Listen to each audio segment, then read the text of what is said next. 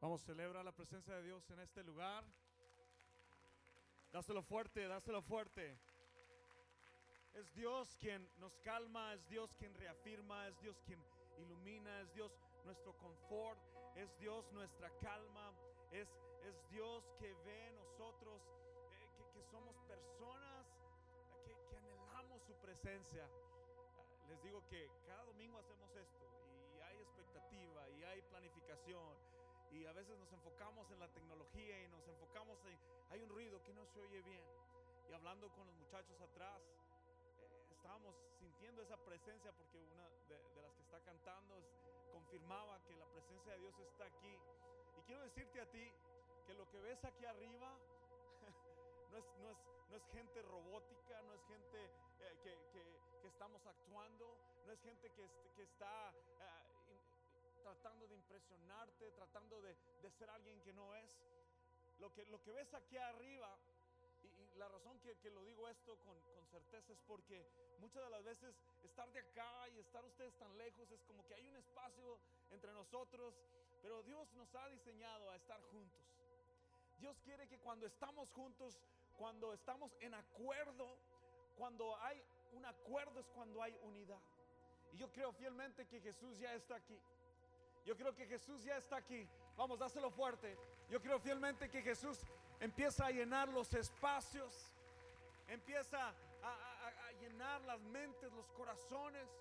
Y no queremos que te sientas como extranjero, que te sientas como que viniste de visita, sino quiero decirte que el Espíritu Santo está aquí. Este es un lugar de encuentro y queremos ponernos a la disposición de Dios para que Él hable a nuestros corazones. Señor, abro mi corazón.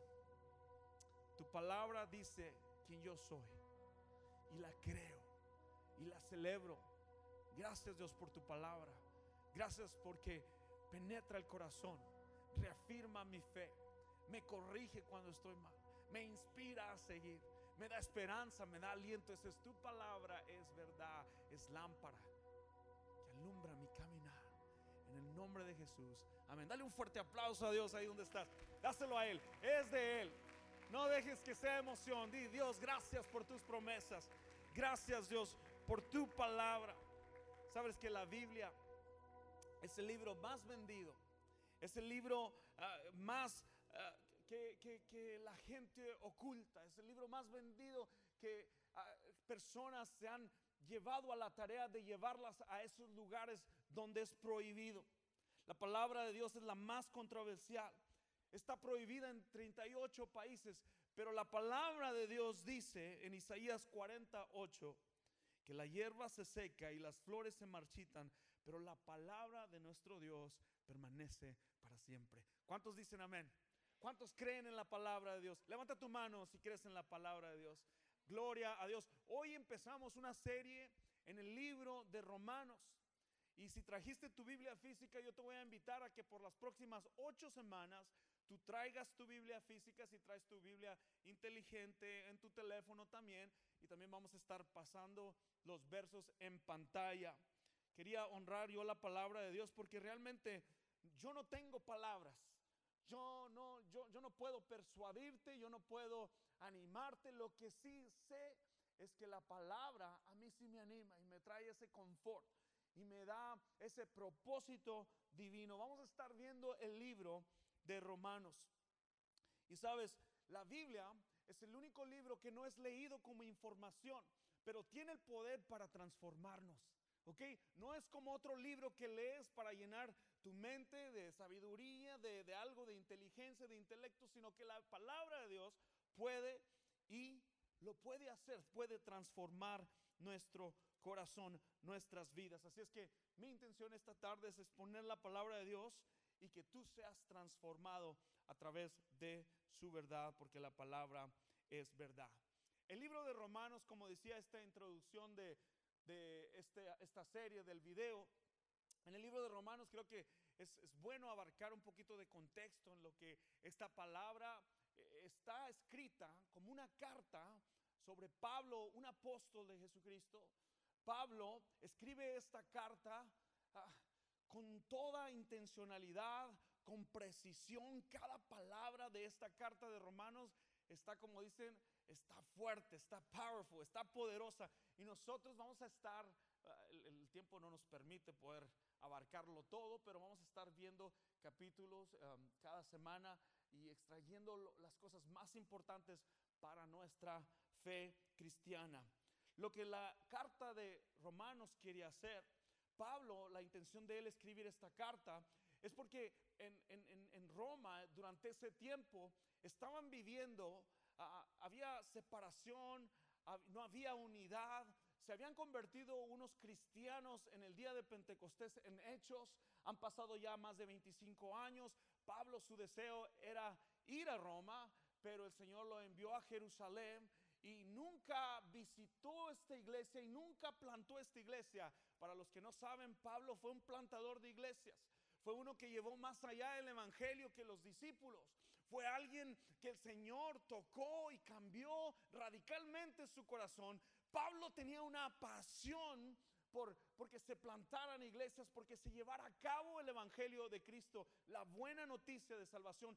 Pero Pablo estaba preocupado, estaba meditando y había escuchado que la iglesia en Roma, los cristianos que estaban ahí, estaban en conflicto. Me imagino que podamos compararlo ah, para nosotros. Me gustaría que leyéramos esta carta como que eh, esta carta es escrita a, a la iglesia en Gateway Fellowship español. Y lo que Pablo quiere hacer de, este, de esta escritura es que la carta de, de- de Romanos nos habla acerca del verdadero evangelio. Escucha, Mateo, Marcos, Lucas, Juan, que son los, los primeros cuatro evangelios, nos, nos dicen qué pasó en la vida de Jesús. Pero Romanos lo que nos dice es el evangelio que según Pablo nos dice y escribe esta carta, dice que fue el resultado, el resultado por lo que hizo Jesús. ¿Ok? Entonces lo que quiere Pablo es que nosotros entendamos lo que es el Evangelio. ¿Cuántos saben qué es el Evangelio? Levanta tu mano, sé honesto, no estamos aquí. ah, levanta tu mano. El Evangelio es las buenas noticias de salvación, las buenas noticias acerca de Cristo. A los creyentes en Roma, la carta esta es el tema principal, central de Romanos, es el Evangelio de nuestro Señor Jesucristo y de qué manera impactó a las personas y cómo a nosotros puede ser un impacto. Cuando leyó ella esta carta, les decía a Jairo y a Axel, siento como que me estoy convirtiendo en este Bible geek. Pero te voy a decir una cosa, no soy erudito de la palabra. Eh, me encanta leer comentarios, me encanta leer otras fuentes de información. Pero esta carta esta semana, el Señor me decía y me despertaba diciendo, JP, ¿estás seguro que si el Señor viniera este domingo, todos los que estemos aquí reunidos entenderíamos que realmente es el Evangelio. Es decir, JP, ¿estás seguro que si yo viniera y descendiera de los cielos y el juicio final llega, cada una de las personas que asiste a Gateway Fellowship Español entenderían el Evangelio? Y cuando el Señor me despertaba diciendo esto, dije, Señor, habla a través de mí. Yo solamente puedo compartir lo que yo sé. No puedo compartirles algo que no sé. Y muchas de las veces el comunicador tiene que ser congruente con su mensaje. Si hay algo que te puedes llevar en esta tarde, escucha, si hay algo que te puedes llevar en esta tarde, es que el poder de Dios es el Evangelio. El poder de Dios es el Evangelio. Una vez más, el poder de Dios es el Evangelio. Sabes que la palabra de Dios ocurre en, este, en esta carta, la palabra Dios ocurre 153 veces en este libro. Un promedio de una palabra de cada 46 está más frecuente que cualquier otro libro en el Nuevo Testamento. En comparación, notamos la frecuencia de otras utilizadas en este libro que los vamos a estar viendo. Romanos dice que la palabra ley existe 72 veces. Cristo existe 65 veces. Pecado existe 48 veces. Señor, la palabra Señor existe 43 veces. Y fe existe 40 veces. Sabes que Romanos, el libro de Romanos trata con muchos temas diferentes, pero tanto como un libro puede ser, es un libro sobre Dios. El centro del cristianismo nos enseña como un sistema moral en una persona que es Jesucristo. Sabes que tú y yo, por más que podamos tomar decisiones a base de emociones, por más que tú y yo podamos pensar que lo sabemos todo, lo que nos hace a nosotros son nuestras convicciones. Las convicciones son lo que tú te mueres por. Yo, has visto una persona que se apasiona tanto por Dios que cuando tú lo oyes hablar, sabes que es una persona apasionada por Dios. Pablo, el apóstol, tenía una pasión de llevar este mensaje de las buenas nuevas de salvación a todo, a todo el imperio romano, a todo el mundo. No fue hacia donde él quería ir primero, fue hacia donde Jesús le indicó que fuera. Y hoy vamos a estar leyendo el primer capítulo en Romanos 1.14. Voy a leer pausadamente, a lo mejor me detengo, pero si tienes tu Biblia es tiempo de sacarla.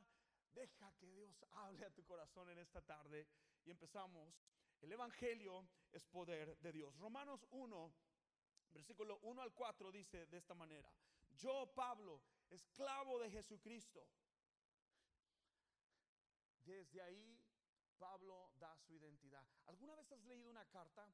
Nuestras cartas hoy en día tienen al, al, que la persona que las escribe, el autor, al último. Aquí al principio, Pablo nos dice, yo Pablo, esclavo de Cristo. Esas son palabras mayores. Esclavo de Cristo es no ser dueño de ti mismo, pero ahora eres dueño de alguien. Pablo entendía que ahora era dueño de Cristo. Yo esclavo de Jesucristo y elegido por Dios, escogido por Dios para ser apóstol y enviado a predicar su buena noticia, escribe esta carta y dice, Dios prometió esa buena noticia hace tiempo por medio de sus profetas en las sagradas escrituras. Esta buena noticia de la cual estamos hablando hoy era una promesa desde el Antiguo Testamento, desde antes de la creación, en el principio era el verbo, y el verbo era Dios, no vamos a indagar tanto en esto, pero quiero que, que, no te pierdas más, que empieces a leer y empieces a recibir en estos versículos. Dice, la buena noticia se trata de su, ¿de quién? Todos anhelamos recibir buenas noticias. Y cuando hay una buena noticia, quiere decir que también hay una mala. Escucha, dice, en su vida terrenal, él fue el descendiente del rey David. Está hablando de Jesús aquí, Pablo. Y quedó demostrado que era el Hijo de Dios cuando fue resucitado de entre los muertos mediante el poder del Espíritu Santo. Oye lo que dice aquí. Y fue, quedó demostrado, fue un hecho, lo vimos todos, que cuando Jesús resucita, concluimos, dice Pablo, que Él es el Hijo de Dios. Wow, qué verdad, qué principio, qué convicción creer esto como cristianos. Dice, Él es Jesucristo, nuestro Señor. Reafirma Pablo esto. Por medio de Cristo, dice, Él es nuestro Señor. Por medio de Cristo, Dios nos ha dado a nosotros, dice, como apóstoles, el privilegio y la autoridad de anunciar por todas partes a los gentiles a los que Dios ha hecho por ellos, a fin de que crean en Él. ¿Ok? Cuando nosotros compartimos las buenas noticias de salvación, tú y yo como seres uh, que seguimos a Dios, que hemos recibido al Señor Jesucristo, cuando tú y yo testificamos de su amor, lo que Dios ha hecho por nosotros, dice la palabra de Dios, es con el único fin de que otros crean en Él y lo obedezcan. Muchos creen, pero no empiezan a obedecer. Muchos lo reciben, pero quieren quedarse igual. Pablo está yendo a la yugular y decirte que tú tienes que cambiar radicalmente cuando vienes a los pies de Cristo. Lo que Dios ha hecho por ellos a fin de que crean en Él y lo obedezcan. Creer y obedecer. Creer se cree, debemos de creer, pero también debemos obedecer, lo cual dará su gloria a su nombre. Ustedes están incluidos, dice, entre los gentiles que fueron llamados a pertenecer a Jesucristo. Les escribo a todos ustedes, los amados de Dios que están en Gateway Fellowship Español y son llamados a ser pueblo santo, que es lo que hablábamos en el aniversario, que Dios nuestro Padre y Señor Jesucristo les den gracia y paz.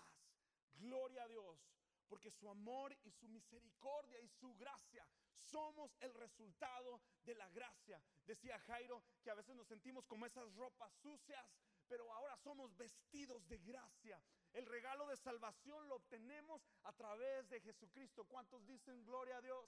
¿Cuántos dicen amén? Vamos, celébralo. Jesucristo. Lo que hacemos es por Jesucristo.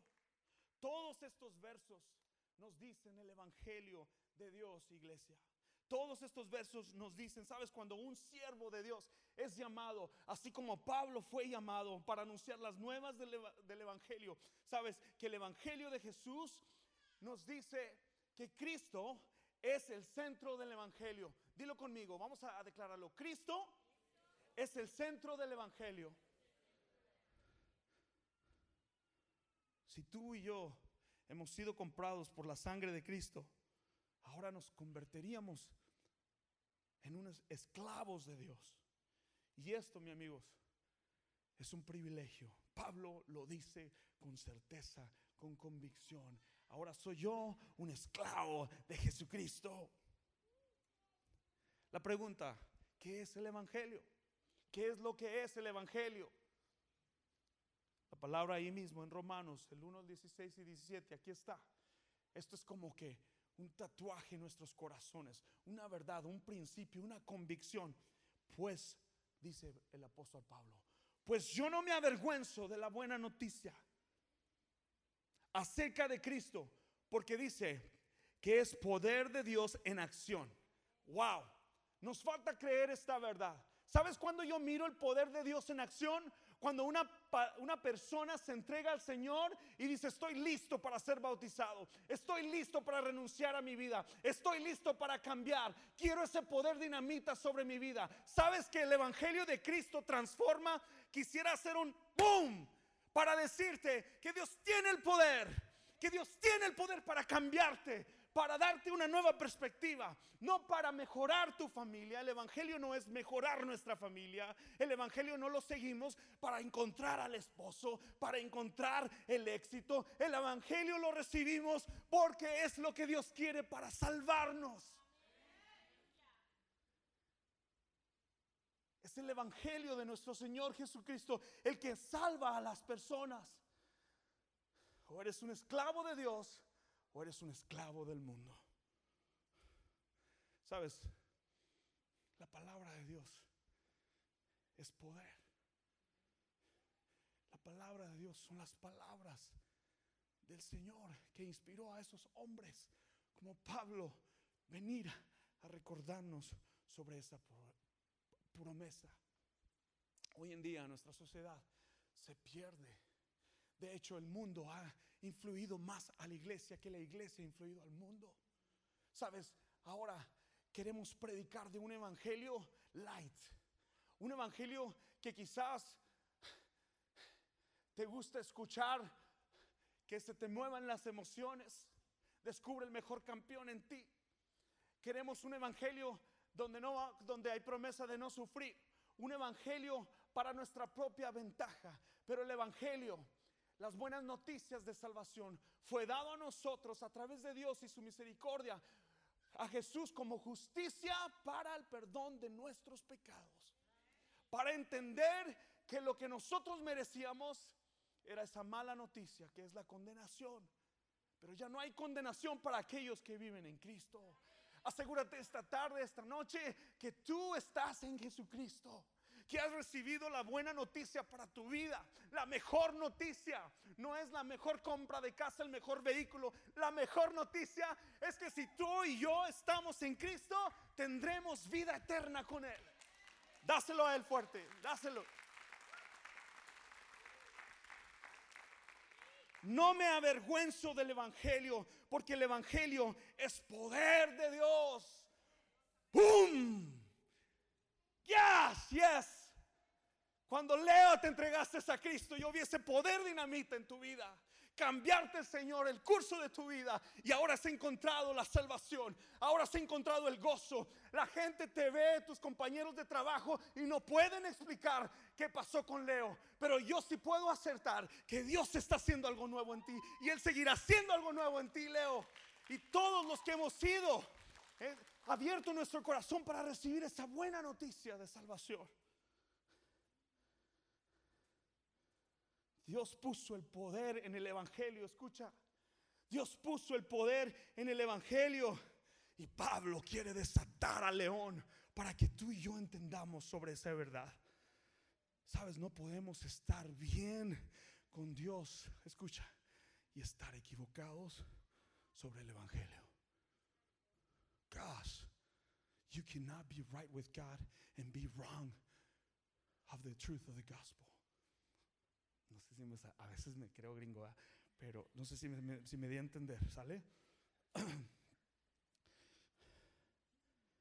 La consecuencia de rechazar las buenas nuevas de salvación es que el pecado, la consecuencia del pecado, todo pecado nos aparta de Dios, porque Dios es santo y Él no convive con el pecado. Por eso es bien importante que esta verdad, la cual Pablo nos está hablando, no está hablando de un evangelio de emoción. Tú no estás aquí porque hiciste esa oración, esa emoción. Tú estás aquí por el poder del evangelio. Porque reconoces de dónde te ha sacado Dios. Porque reconoces de ese poder dinamita que vino a transformar y a revolucionar tu vida y darte una vida con propósito hoy día. Eso es lo que hace el Evangelio. No es lo que tu mamá te heredó. No es lo que tus papás te modelaron. No es lo que alguien te dijo, aquí está el Evangelio. Es lo que tú creíste por convicción. Porque tú te mueres por lo que tú, por tu convicción. Yo me muero por mi convicción. Sabes, hace algunas dos semanas estuvimos en la celebración y, celebrando la vida de mi suegro que Dios lo llamó a su presencia. Y, mi suegra me pidió, puedes hablarte unas palabras. Y yo venía preparado, pero me encantó ver a mis hijos dar convicción de que nuestra muerte física aquí en la tierra no es el final. Que los muertos en Cristo resucitaremos. Esa es convicción.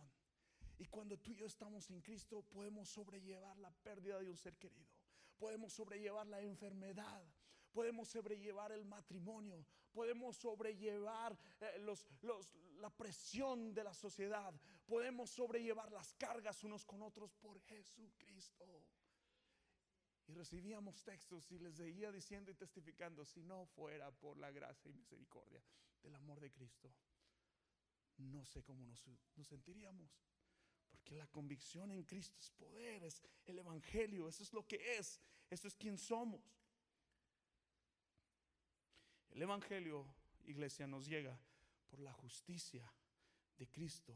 No es por lo bueno que es el pastor JP, no es por lo bueno que tú eres. Nos llega a través de la justicia de Cristo.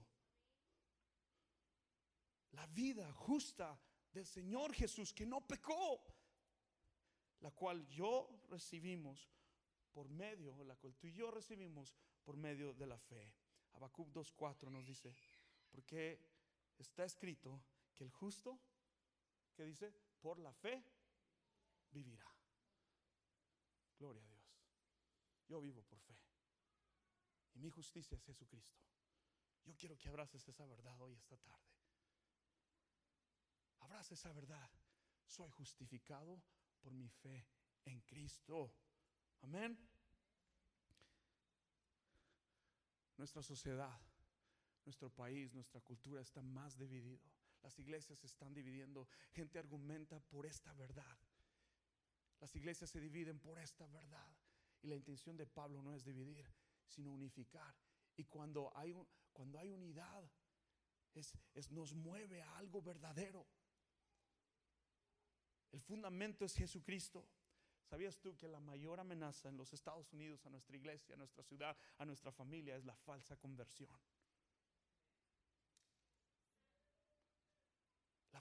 Conversión, de realmente recibir a nuestro Señor Jesucristo.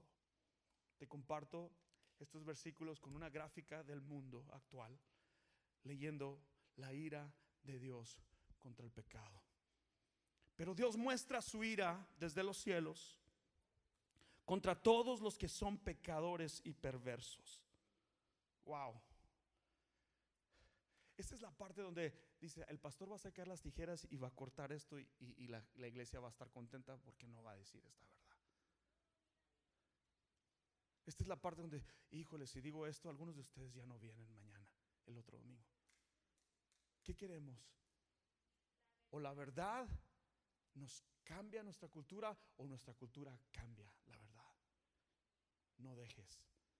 La verdad es la verdad y no podemos alterarla. Debemos de predicarla, debemos enseñarla, debemos vivirla. Pero Dios muestra su ira desde el cielo contra todos los que son pecadores y perversos, que detienen la verdad con perversión. Wow. ¿Conoces alguna persona de esa que se justifica? Dice, no, es que yo no soy perfecto y sigo pecando y sigo esto. Detienen la verdad por su perversión. Wow. Dice, a ellos conocen la verdad acerca de Dios porque Él se les ha hecho evidente. Me encanta este versículo. Pues desde la creación del mundo, dice, todos han visto los cielos y la tierra por medio de todo lo que Dios hizo. Ellos pueden ver a simple vista las cualidades invisibles de Dios, su poder eterno y su naturaleza divina. Así que no teniendo ninguna excusa para conocer a Dios. Wow. ¿Has conocido a alguien que ha hecho una excusa de no recibir el mensaje de salvación? La propuesta de muerte y de vida. Que, de repente quieren hablar a tu intelecto o te confunden con ideas y reuniones equivocadas. Terminamos, empezamos con Cristo y terminamos con excusándonos, abriendo otras conversaciones. ¿Por qué? Porque hacemos excusas de no recibirlo. Pablo está yendo a la yugular y está diciendo de manera que tú, JP, tú, Max, no tienes excusa de que Dios existe, Dios existe. Y a veces empezamos, oye hermano, ¿y qué Dios va a hacer con esos lugares indígenas? ¿Cómo los va a juzgar Dios? Le damos vuelta para que ya no me digas a mí porque quiero vivir siguiendo en mi vida perversa. Es más, algunos pensamos y hasta expresamos de otros, mira, le lavaron el coco, el coco wash. ¿Sabes qué te voy a decir en esta tarde? Qué bueno que te lavaron el coco. Jesús limpia nuestra perversidad, nuestra iniquidad, nuestros malos pensamientos. Todo Jesús lo limpia y yo necesitaba de esa limpia, de ese coco wash. Jesucristo puede limpiarnos. I love that, Coco Wash. Voy a abrir un, un, uno de estos de carros que Coco Wash. es que coco es, la fruta del cielo, ¿no? Sí, pues Coco Wash como que... Yo no sé si el coco sea fruta. me, me, encanta cómo el apóstol Pablo dice, así que no tiene ninguna excusa para conocer a Dios. Es cierto, ellos conocieron a Dios, pero quisieron adorarlo como Dios y no darle las gracias. Oh my gosh, y no darle las gracias. Cuando tú y yo no damos gracias a Dios, no, podemos tocar el corazón de Dios. La gratitud es la actitud del cielo. Fuimos comprados a precio de sangre. Gloria a Dios por ello. Si hoy puedes darle gracias a Dios con tus palmas, con tus manos, con todo lo que tú eres, di gracias Dios por entregar a tu Hijo Jesús. Gracias Dios porque puedo expresar dice la palabra de Dios, sean vuestras peticiones en acción de gracias. Wow, primero llevamos nuestra ansiedad, nuestra preocupación, nuestro dolor, más que la gratitud. Alguien es, dígame, Dios quiere que seas agradecido. Dios quiere que seas agradecido. Dice, en cambio, comenzaron a inventar ideas necias sobre Dios como resultado. Mira, esto es lo que pasa cuando rechazamos la propuesta de Dios, o recibes el Evangelio o lo rechazas, mira lo que pasa. Como resultado, la mente les quedó en oscuridad y confusión. Ya no sabe ni lo que cree. Para todo tiene un argumento. Para todo tiene una defensa. Dios no quiere argumentar, Dios no quiere que estés a la defensiva. Dios quiere que recibas su amor y su gracia y su perdón. Y el Señor me decía así, JP, asegúrate que cada uno de los que estén ahí hayan recibido el verdadero evangelio de Jesucristo. Y ese es mi corazón hoy esta tarde, que tú lo recibas. Toda esta sección, escuche, podemos decir que Pablo está actuando como un abogado defensor del evangelio a consecuencia de la raza humana. Estos romanos, estos gentiles y judíos cristianos estaban argumentando en cosas insignificantes. Se olvidaron que lo principal era subirnos en el tren del Evangelio. Era llevar esas buenas noticias, la misión de la iglesia, hablar de las cosas que hemos visto y escuchado de Dios ir por todo el mundo y predicar el Evangelio. Pablo lo que quería hacer con la iglesia Roma es, ya va a pasar el tren, vámonos, súbanse, empaquen su beliz, el tren del Evangelio ha llegado. Y ahora no puedes callar de lo que estás viviendo. Y ese sentir que sientes no es de emoción, es de convicción. De que si hoy pasas a otra vida, tú has heredado el reino de los cielos por tu fe en Cristo. Lo digo con pasión, lo digo con convicción, lo digo porque lo creo. Lo digo porque lo he vivido. El Señor me, libró de las drogas, de la cocaína, el, alcohol, las pasiones, los deseos en mi mente, lujuria, lascivia, toda esa tentación. El poder del Evangelio tiene el poder dinamita para cambiar de muerte a una persona a vida. Dice la palabra de Dios, dice que ese poder es el que resucitó a su Hijo Jesús. Y Jesús es 100% hombre, 100% Dios. Lo creo, lo afirmo, lo predico. No me cansaré de hablar y decirte que la solución para tu vida en este momento es que recibas el Evangelio de Jesucristo. La verdad y la buena noticia. Deja de estar pensándola.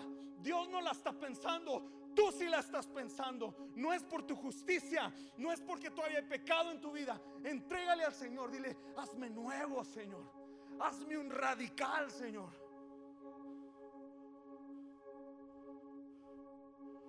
Pablo nos advierte que todos necesitamos del Evangelio.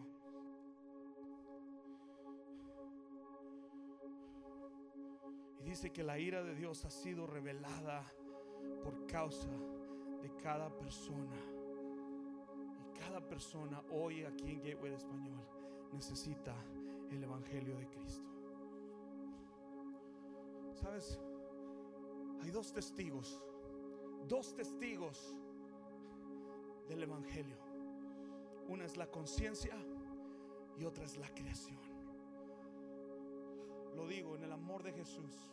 Escucha, tu atención por favor. Todos su atención por favor. No podrás ver a Jesús cara a cara si no has cambiado radicalmente. No podrás ver a Jesús cara a cara si no has cambiado radicalmente. Pablo lo dijo, para mí el vivir es Cristo y el morir es ganancia. Segunda de Corintios 5:17, el mismo autor de este libro. Por lo demás, hermanos, Todas las cosas viejas han pasado, hoy soy nueva criatura. Lo que el Evangelio hace, te salva de una muerte eterna y te da una vida nueva en Jesucristo. La única propuesta, no la tienes que pensar, tú la estás pensando, Cristo no la está pensando. Él toca la puerta del corazón y dice, aquí estoy bienvenido a esta oferta. El seguro de vida no te lo da. El retiro que tienes en el banco no te lo da. Jesucristo es el único que puede salvar. Es el único mediador entre Dios y los hombres. Él es el que puede salvarnos. Por eso fue enviado por Dios para salvar al mundo. El salvador del mundo. Pero este pueblo en Roma se dieron sus mentes a la idolatría, empezaron a ser dioses con las aves, con los animales. Y sabes, la idolatría empieza cuando la gente rechaza lo que conoce acerca de Dios. Lo poco que conoces, cuando lo rechazas, empiezas a buscar un ser más grande que tú y empiezas a ser egoísta y empiezas a, a tú mismo querer salvarte. Ah, no, yo sí me salvo. Compré venta de platillos para ayudar a alguien que estaba enfermo. No, eso no te salva. Tus buenas obras no salvan. Jesucristo es lo que nos salva. Debemos de buscarlo como creador y sustentador de la vida. Una persona se ve a sí misma como el centro del universo cuando empieza a practicar la idolatría. Wow. Empiezas a verte tú como el centro de todo. Te conviertes en lo que adoras. Wow. Dime con quién andas y te diré quién eres. Te conviertes en lo que tú adoras, a lo que le dedicas tiempo, en eso te convertirás. Por eso cuando venimos a adorar a Dios es hacer tiempo, es dejar aquello por lo más importante, es venir a la iglesia, es escuchar su palabra, es escudriñar su palabra, es orar y conversar con Dios, es orar para que cumpla su propósito en nosotros porque te conviertes en lo que tú adoras. Y cuando la adoración requiere tu tiempo, tu esfuerzo, tu dinero, tus recursos, todo lo que tú eres, si Jesús es el centro de nuestra adoración, Él requiere tu vida hoy esta tarde. Él dice, venid a mí, yo estoy aquí. En lo que más piensas tú, en eso te convertirás. El trabajo, en eso te convertirás. Las redes sociales también. Los juegos, la casa, la pesca, los coches, los pasatiempos, los deportes, los Dallas Cowboys. Sí, también. Me lo digo a mí mismo. ¿En qué gastas tu tiempo y tu dinero? Eso puede mostrarte hoy tu ídolo.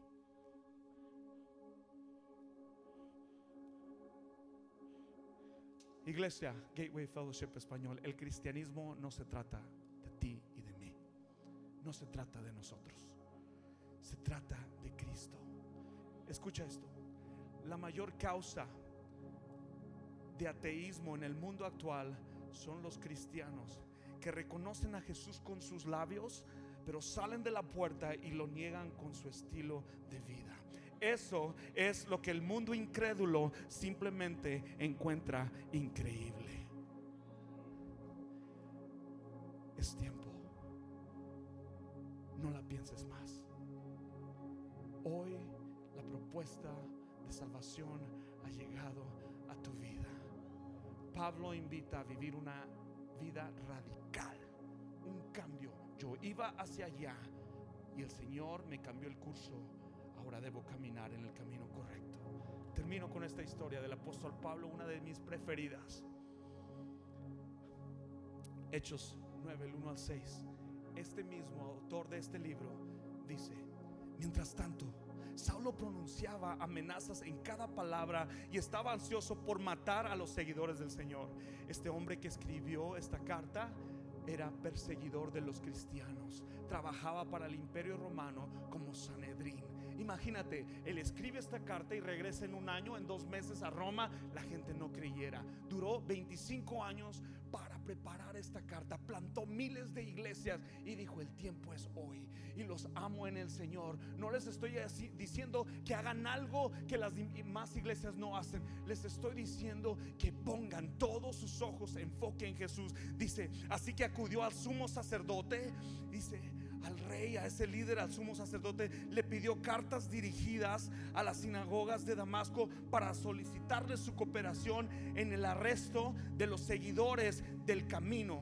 Los seguidores del camino eran cristianos. Eso es lo que eran, los del camino, así se les llamaba. Dice que se encuentran ahí la intención de Pablo, dice, era llevarlos a esos hombres y mujeres por igual de regreso a Jerusalén y condenarlos, encadenarlos. Dice la palabra a unos escritores que los arrastraba de los pelos. Dice que no tenía compasión por ellos. Este es el hombre el cual acabamos de leer su carta, pero te estoy hablando del poder dinamita de lo que Dios puede hacer cuando Él intercepta tu camino. Pablo no estaba, no estaba anhelando que iba a buscar a Dios. El propósito de Pablo y el anhelo de Pablo es rumbo a Damasco a hacer este trabajo, pero él no estaba, no sabía que Dios lo Yo te digo en esta tarde, a lo mejor Dios te trajo aquí y no sabrías que Dios iba a interrumpir tus planes y decirte, la salvación ha llegado a ti en esta tarde. Y dice, una voz del cielo le dijo, Saulo, Saulo, ¿por qué me persigues? Me imagino que Pablo iba con el soldado romanos a la derecha y a la izquierda y iba caminando como soldado y sale esa voz y sale ese rayo de sol y dice, Saulo, Saulo, ¿por qué me persigues? La voz de Jesús, audible, tangible. Lo que contesta Pablo dice, Señor, ¿eres tú? Lo reconoce, lo reconoce, lo reconoce. Pablo lo reconoce, dice, yo soy Jesús a quien tú persigues contestó la voz. Ahora levántate, entra en la ciudad y se te dirá lo que debes hacer. Nuestra cultura, lo que más necesita, iglesia, nuestra iglesia, lo que más necesita es a Jesucristo. Pablo lo vivió, Pablo lo recibió. Pablo cambió de una mente perversa de hacer el mal a una mente de esclavitud por su Señor ya no vivo yo, mas Cristo vive en mí. Algunos de nosotros aún seguimos coqueteando con el mundo, aún seguimos practicando cosas perversas. Yo no estoy aquí hablando desde la montaña hacia abajo condenándote. Yo estoy aquí hablando de decirte que Jesucristo puede romper toda cadena. Y Él quiere una relación contigo. Él no quiere una religión. Él quiere que tú lo hagas, Señor de señores, sobre tu vida, sobre tu familia, sobre tu hogar. Lo que tú necesitas no es un esposo, no es una esposa, no es el mejor éxito, no es la mejor carrera, no es la mejor grande banca, la cuenta de banco. Lo que tú necesitas es a Jesucristo. Vamos, dáselo fuerte. Es de Él. Yo necesito a Jesucristo. Vamos, aplaude. Yo necesito a Jesucristo. Tú la estás pensando. Dios no la está pensando. Vamos a hacer algo hoy esta tarde. ¿Cuándo fue la última vez que tú declaraste públicamente que Jesús es el Hijo de Dios? Jesús dijo que si me niegan aquí en la tierra ante los hombres, yo los negaré ante mi Padre en el cielo. Yo quisiera que inclinaras tu rostro hoy esta tarde. Inclina tu rostro. No voy a hablar más. Voy a dejar que el Espíritu Santo empiece a trabajar sobre tu vida. Dios no la está pensando. Tomar 30 segundos palabra ha llegado a nuestros corazones. Inclinamos nuestros rostros porque lo reconocemos que Él es Dios, resucitó y vive hoy. No cantamos a un Dios muerto, cantamos a un Dios vivo, a Jesucristo vivo. Vivo, Él vive. Mi primera invitación es para aquellos que nunca han recibido el Evangelio de Cristo buena noticia. Y que están tratando de vivir esta vida con toda su fuerza, perdidos en su propósito, pero no tienen el sello tejido en el corazón, que es la transfusión de un corazón que ahora late por Dios. Si hoy quieres recibir a Jesús con rostros inclinados en reverencia a los demás, si hoy quieres recibir a Cristo Jesús, levanta tu mano. Ahí donde estás, levántala en alto, no te avergüences, dice el Señor, no me avergüenzo del Evangelio. Levántalo tu mano, alto, déjalo arriba, déjalo arriba, gloria a Dios. Le, síguela arriba, síguela arriba. Ok, una, dos, dos, síguela arriba. Vamos a hacer una oración, gloria a Dios. Ok, quiero que tú hagas esta oración conmigo. Ok, todas las personas que han levantado su mano, hagamos esta oración. Jesús, te recibo como mi único y suficiente Salvador y te hago Señor de mi vida. Reconozco que resucitaste al tercer día y perdonaste mis pecados y ahora hoy me haces nuevo. Si tú hiciste esa oración, hoy tu nombre está escrito en el libro. Porque se cree por fe Vamos, dáselo fuerte aplauso. Celebra la vida de tus hermanos, amigos. Ok. Ahora nos vamos a poner todos de pie. Pónganse todos de pie.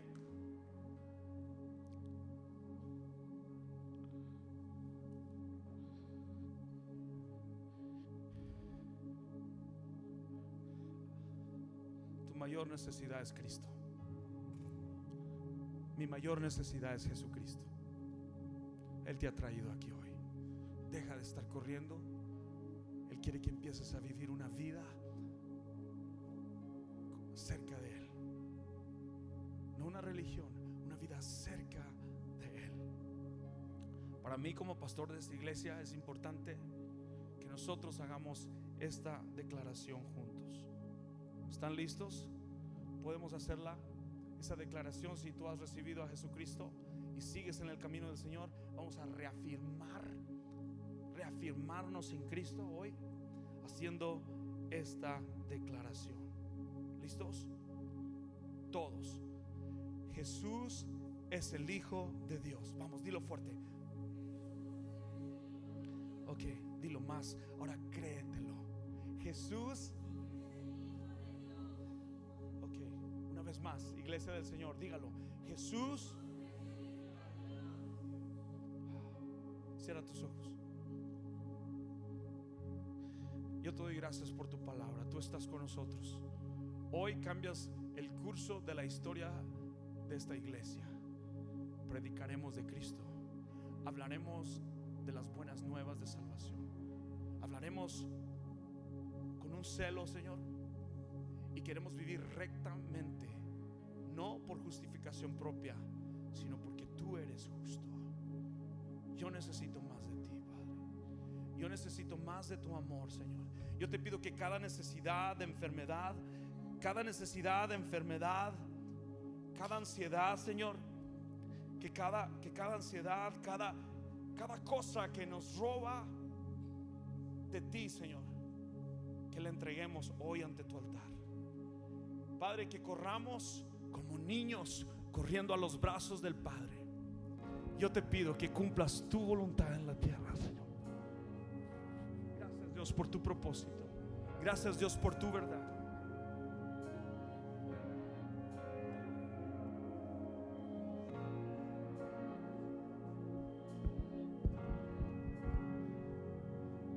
El- peso que honestamente que traigo sobre tu vida es que Dios, yo creo que Dios puede hacer algo hoy, esta noche, sobrenatural. Puede cambiar ese poder dinamita, transformador sobre tu vida.